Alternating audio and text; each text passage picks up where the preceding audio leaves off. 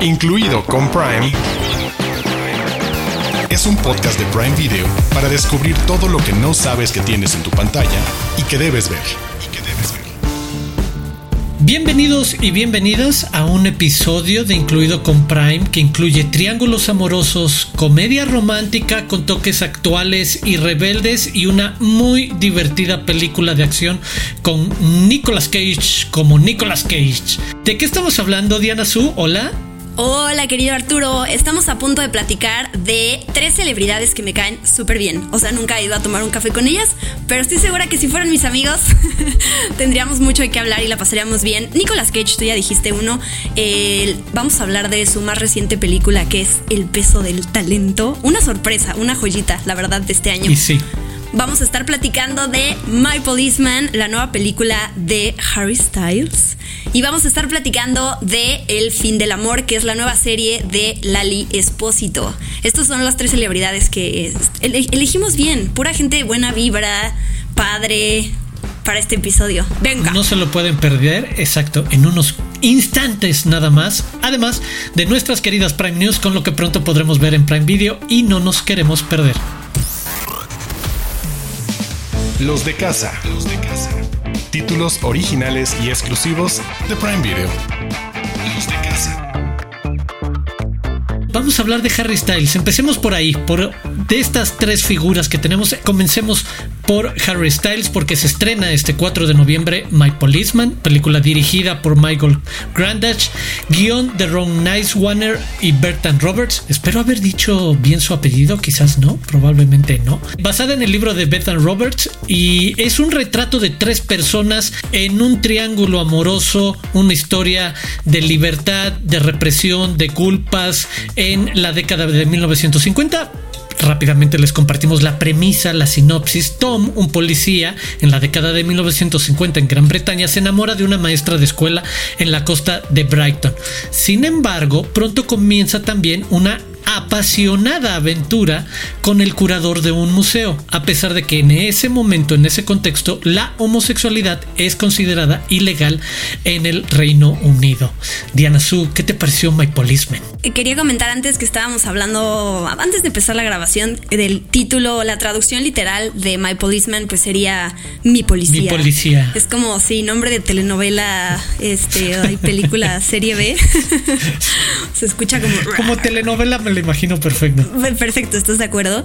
Y a ver, quiero centrarme antes en los tres protagonistas, los actores que aparecen, que digo, ya dijimos Harry Styles, pero me gusta cómo él se metió en la actuación desde hace relativamente poco, ¿no? Y ha elegido historias que han pasado por diferentes, diferentes géneros, perdón. O sea, empezó con Dunkerque en un papel pequeñito de esta película de Nolan, tema bélico. También lo vimos en Eternals, en la escena post créditos, que ya no es spoiler, pero bueno, cine de superhéroes. Don't Worry Darling en un thriller, el de Olivia Wilde. Y ahorita que llega a, creo que de estos papeles que mencioné, sí es el más protagónico que ha tenido. Eh, pues, y es una historia, drama romántico. Así que eh, va bien, o quienes, quienes eligen sus papeles están tratando también de que explore sus diferentes facetas como actor y me parece bien. Ahí va, ahí va, Harry Styles, en la actuación sobre todo, porque fuera de eso yo lo amo, es un crack, la verdad no necesita nuestras porras. Él solito ya consiguió todo ese estrellato. La otra protagonista de esta película es Emma Corrin, a quien vimos recientemente como la princesa Diana en la cuarta temporada de The Crown. Sí, es la cuarta, ¿no? Y el otro es David Dawson, que quizás su nombre es el menos conocido, pero él ha salido en series británicas y en teatro. Es donde, donde o sea, este, eh, es donde ha, explorado su talento. Y me gusta porque tienen muy buena química. Tú hablabas de este triángulo amoroso que vamos a ver en la película que se desarrolla. Eh, viajamos a, los 50 y después a la década de los 90. Y la película empieza una escena, tenemos mm, el personaje de McCorrin y el de Harry Styles están viviendo juntos, ya es gente grande y de repente llega a su casa el, personaje interpretado por David Dawson en silla de ruedas, ya en un estado bastante, eh, pues malo, y tú sientes como espectador una tensión entre ellos, ¿no? Sabes que algo pasó en su juventud, pero es lo que te van a desarrollar y te van a contar en la película de por qué eh, no se pueden acercar unos a los otros, porque hay un resentimiento y un arrepentimiento ahí fuerte y un dolor que es como justo la parte em, pues que quieres saber de qué está pasando aquí, qué vivieron para que se hayan separado y, no se puedan hablar entre ellos. Una historia de culpa y responsabilidades. Un, poco, me gusta lo, que dices, de responsabilidades silenciosas, porque también lo que te preguntas en los primeros momentos es, ¿por qué dejaste esta, entrar a esta persona que inmediatamente sientes? Y, y la película es muy clara al respecto en establecer lo rápido que rompe la dinámica tradicional y mete ruido al respecto y es el de ¿por qué te sentiste obligado a tener eh, esa atención o hacerte corresponsable de esta persona en un estado muy frágil y ya casi cerca de, la muerte y tratar de encontrar en el pasado? Creo que de ahí se mueve hacia el terreno en donde y qué bueno que los lo destacas, tanto Emma Corrin como David Dawson lucen mucho en el desarrollo de sus personajes y en ser un poco eh, los dos opuestos, los dos extremos o los dos lados, si me permiten, de la bisagra que es el personaje de Harry Styles, que es como el centro de la historia, el, el hombre que está enamorado de su esposa, porque genuinamente está enamorado de su esposa, pero también está enamorado de este otro cuate curador de, de un museo. Y creo que ellos hacen un gran trabajo en mostrarnos esos matices y complejidades de quien puede entender en algún momento esa situación, pero también saber que otro de los temas importantes es el contexto histórico en el que sucede, un momento en el que es perseguido por la ley y estamos hablando de un policía también, entonces ese choque de valores, representaciones y demás creo que sirve bastante, pero avanza, creo que yo digo, nada mala onda contra Harry Styles, pero creo que sigue explorando nuevos papeles, creo que es el que me quedó a deber un poquito. Eh, Se te van a venir encima todos los fans de Harry Styles. O sea, te van a cancelar y te van a crear un hashtag. No, lo hace mal, lo puede ir haciendo mejor, o sea, pero se nota junto a los otros, los que tienen un poquito más de colmillo o años de tablas y de experiencia, pero bueno. Yo estoy de acuerdo, siento que está empezando o sea, apenas lleva un par de años explorando esa faceta. Yo amo a Harry Styles. Quiero que sepan que soy la defensora de su talento, de su trabajo. Con mi bebé no se metan. sí, sí, sí. Echándome a los lobos a mí, sí. ten, tenlos Dime, ajá, ten los tit. No voy a decir la palabra aquí porque estamos, somos gente profesional. pero no, a mí me gusta mucho Harry Styles. Sí siento que está verde, pero eso no es malo. Simple, qué bueno que le quede todo el futuro para poder seguir explorando y darse cuenta quizás en qué géneros le, funcionan mejor que otros, en qué historia se siente más cómodo. Pero hay varias escenas en la película íntimas que mm, el, actor eh, David, que tiene varias de esas escenas con Harry Styles, comentaba que le era muy importante pues establecer una relación em, de confianza y cómoda con su coprotagonista, que en este caso resultó ser Harry Styles, pues porque hay muchos, muchos momentos vulnerables eh, emocionalmente hablando, ¿no? En donde tienen que, eh, pues están sin ropa y tienen que, los filman de diferentes lados y tienen que estar frente a un equipo y un crew que los está viendo y, ellos tienen que, meterse en la escena y entonces se nota que se logra como esa eh, intimidad entre ellos y que están cómodos con lo que están haciendo y al final pues eso se nota porque les crees, ¿no? En esas partes em, emocionales que están grabando y actuando y eso está bien padre. No, definitivamente. Y, eso, una dualidad entre la comodidad para hacer naturales esas escenas y que se. Creo que la película alcanza a hacer un buen trabajo si, si algo de una historia un poco convencional sobre estos triángulos amorosos y, su contexto es lo que permite ver en estos personajes, en esos como otros matices, en esos pequeños encuentros y en los que también hay como una culpa al respecto de saben que desde afuera la sociedad los hace creer que está mal y incluso en sus encuentros hay como un sentimiento de culpa respecto a lo bonito o increíble o extasiado que están haciendo ese momento creo que también hace como un buen retrato de lo difícil que debió de haber sido obviamente para los miembros de la comunidad LGBTQ en ese momento en Inglaterra, incluso darse permiso de tener estas experiencias cuando toda la sociedad está como programada para señalarte y para perseguirte, que veas que en las leyes, además lo que estás haciendo es meritorio de ir a la cárcel. Sí, si te pone en un lugar súper horrible para dejar crecer el amor y protegerte por otro lado. Buena historia. Buena historia. My Policeman, 4 de noviembre en Prime Video.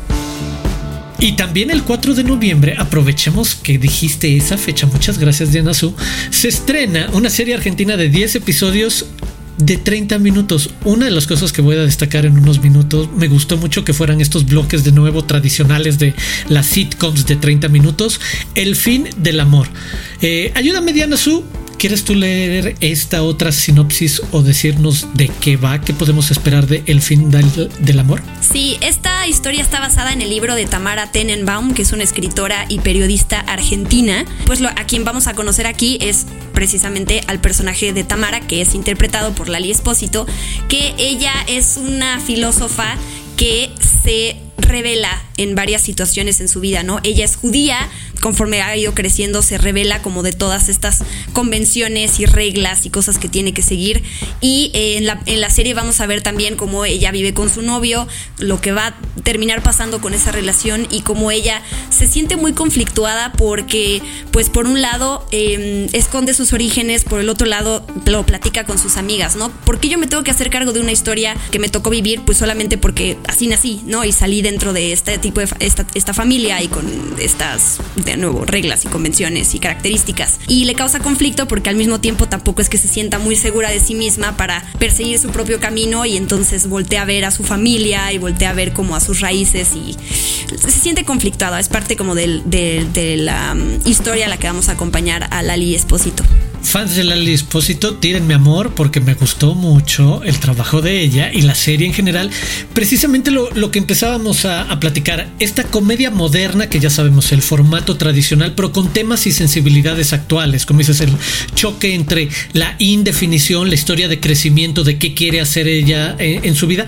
Y creo que aquí aprovechan bien el aspecto de ella ser parte de la comunidad judía que tiene una representación y tiene... Eh, se conoce de ellos muchos más, una tradición hacia rituales y roles específicos en género, como lo retratan con las fiestas y demás, que sea donde encuentra también el otro choque respecto a lo que ella quiere hacer y cómo se quiere definir como ser humano, como mujer, como dices, también en paralelo a su relación, y que funcione también como ese otro discurso de en medio de valga la redundancia, de este discurso de apropiación de no me voy a definir por lo que dicen mis tíos y mis tías y mis papás y demás, también se vale que tenga dudas sobre cómo me voy a definir y qué quiero hacer. Y creo que hace un buen trabajo en jugar en esos dos lugares, a través del vehículo, de la mano de que ella sea quien escribe historias que un poco reflejan esas dudas y que lanza las preguntas que comparte con sus amigas a través de conversaciones de WhatsApp. Creo que funciona muy bien y, y cierro con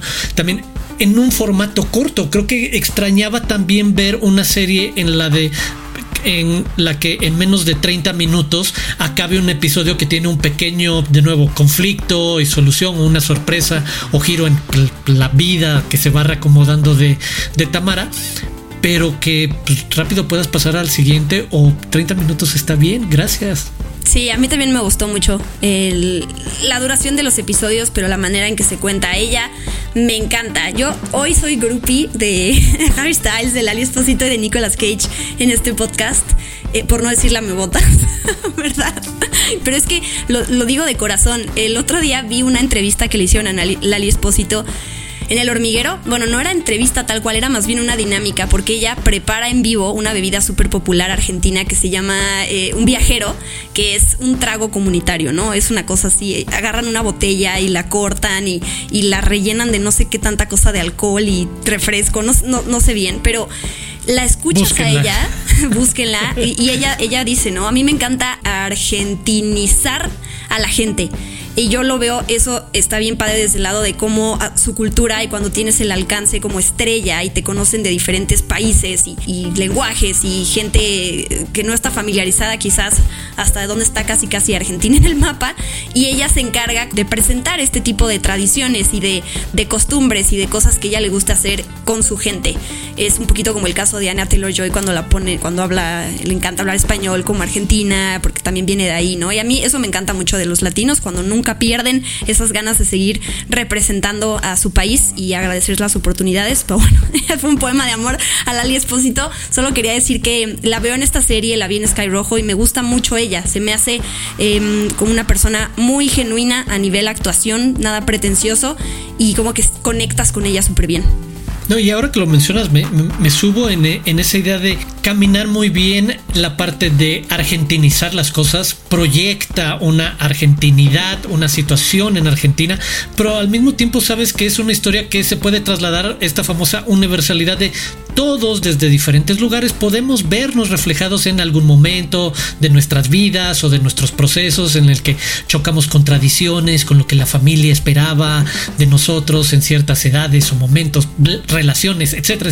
Es posible verse en ese espejo mientras que lo hace con una identidad muy particular que te hace pensar en eso en, en Argentina. Yo tuve la oportunidad de vivir hace algunos años allá y sí me trasladó inmediatamente a cómo sabes que está construida una sociedad y cómo parte eh, la comunidad judía, que es parte de, eh, de, Argentina, es parte de una conversación importante sobre valores y tradiciones y rituales y lo que hace la gente todos los días y todas las semanas y los amigos que sabemos que son mucho más apegados y que tienen y asisten a todas estas fiestas y tradiciones, etcétera, y feriados y, y demás. Pero bueno, me gustó mucho como lo que dices, nos lleva de la mano a conocer con mejor lupa a través de una comedia romántica argentina.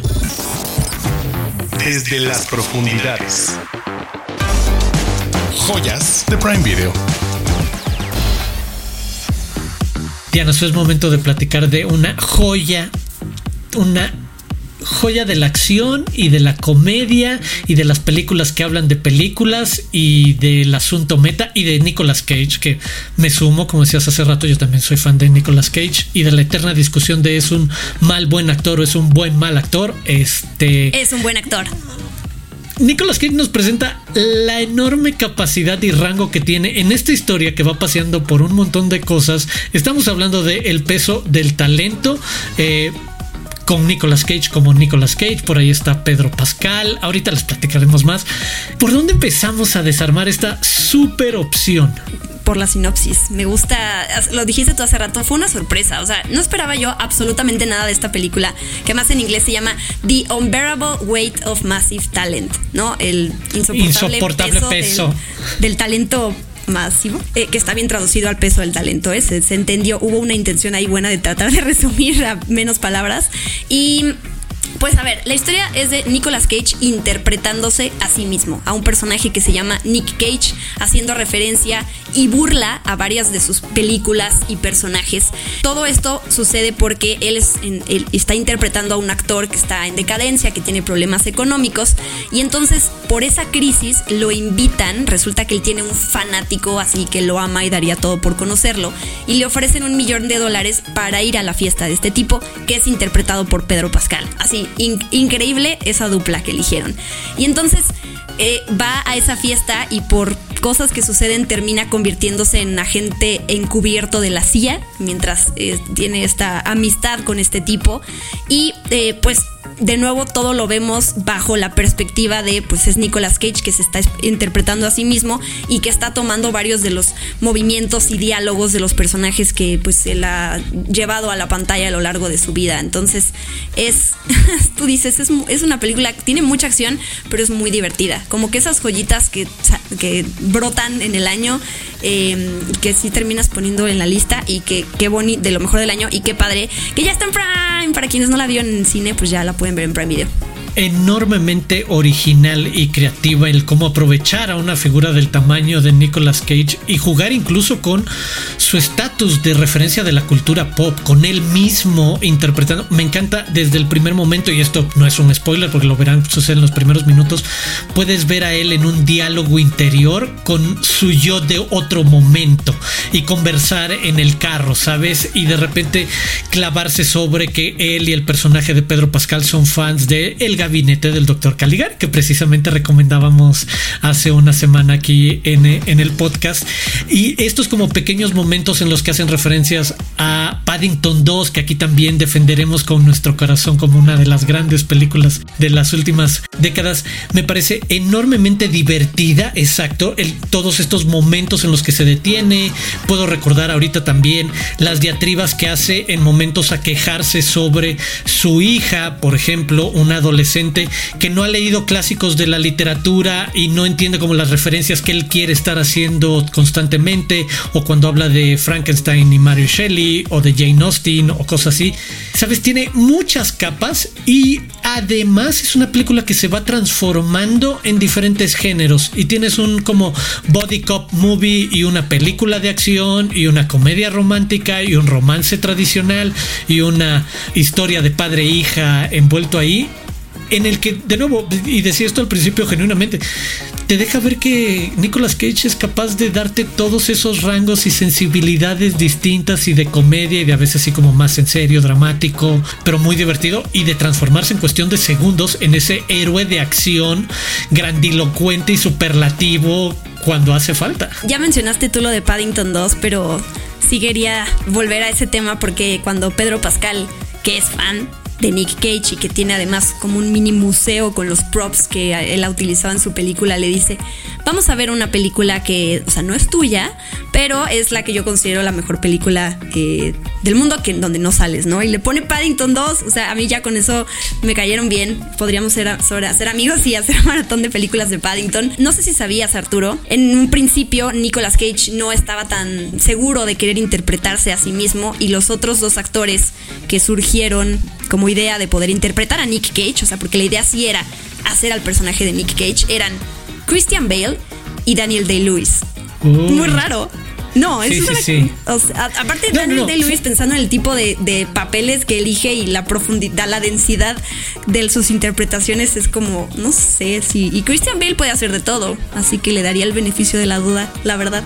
No, los dos son camaleónicos, este sí creo que podrían transformarse, pero aquí lo interesante es el tamaño de figura de, más allá de como actor, como referencia de la cultura pop es el propio Nicolas Cage como para sí lo hace él mismo es un gran chiste. Es increíble cuando logras ver eso el juego de él mismo jugándose cuestionándose haciendo como pequeños guiños a lo que sabemos ha sido su carrera. Es enormemente divertido y si lo sube dos escalones a lo que hubiera sido otro ejercicio muy interesante con dos actores que sí considero no lo sabía pero dos actores que sí considero están en esa rama actoral de la enorme capacidad de transformación de, ah, hubiéramos visto un Nicolas Cage, sí, muy desde una esencia muy particular de quienes se transforman por completo, hasta físicamente.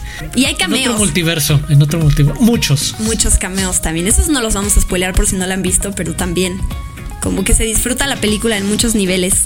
Y a lo mejor si no eres fan de Nicolas Cage, también, también, o sea, la película es para... Es una, una comedia, digamos. Pásala bien tienen de todo en un paquete, tienen película de acción, funciona a muchos niveles, no la van a pasar mal esas dos horas y creo que todos de rato en rato estamos buscando esa opción menos densa o intensa o que llenamos de referencias tú y yo que quizás siempre se mueven hacia nuestros documentales y lo dramático. Esta es una gran opción para pasar el rato y que les apuesto quizás querrán volver a ver en el futuro. Prime News. Noticias calientitas de Prime Video. Para los que no pueden esperar el regreso de Jack Ryan de Tom Clancy, ya está disponible el tráiler de la tercera temporada en el canal de YouTube de Amazon Prime Video Lata. Prepárense para un diciembre muy explosivo y lleno de acción. Pronto les daremos más información. Prime News. Fans del Mambo y de Café Tacuba, Muy pronto se estrenará la película El sueño de ayer, en la que Rubén Albarrán debuta como actor interpretando a Damaso Pérez Prado, que regresa de la muerte en busca de una mujer que perdió en el camino. El tráiler también está disponible en el canal de YouTube de Amazon Prime Video Latam. Prime News. ¿Recuerdan que recientemente les recomendamos la película El Norte sobre el Vacío de la directora Alejandra Márquez Abella, que también dirigió Niñas Bien? Pues estamos muy felices porque acaba de ganar los premios a Mejor Película, Guión y Actor en el Festival Internacional de Cine de Morelia 2022. Y lo mejor es que está disponible para disfrutar en el catálogo de Prime Video. Incluido con Prime. Es un podcast de Prime Video. Y así es como hemos llegado al final de este episodio de Incluido con Prime. Diana Su, como siempre, un gusto. Ah, muchísimas gracias a ti. Espero que disfruten estas recomendaciones. Recuerden que nos pueden escribir al hashtag incluido con Prime.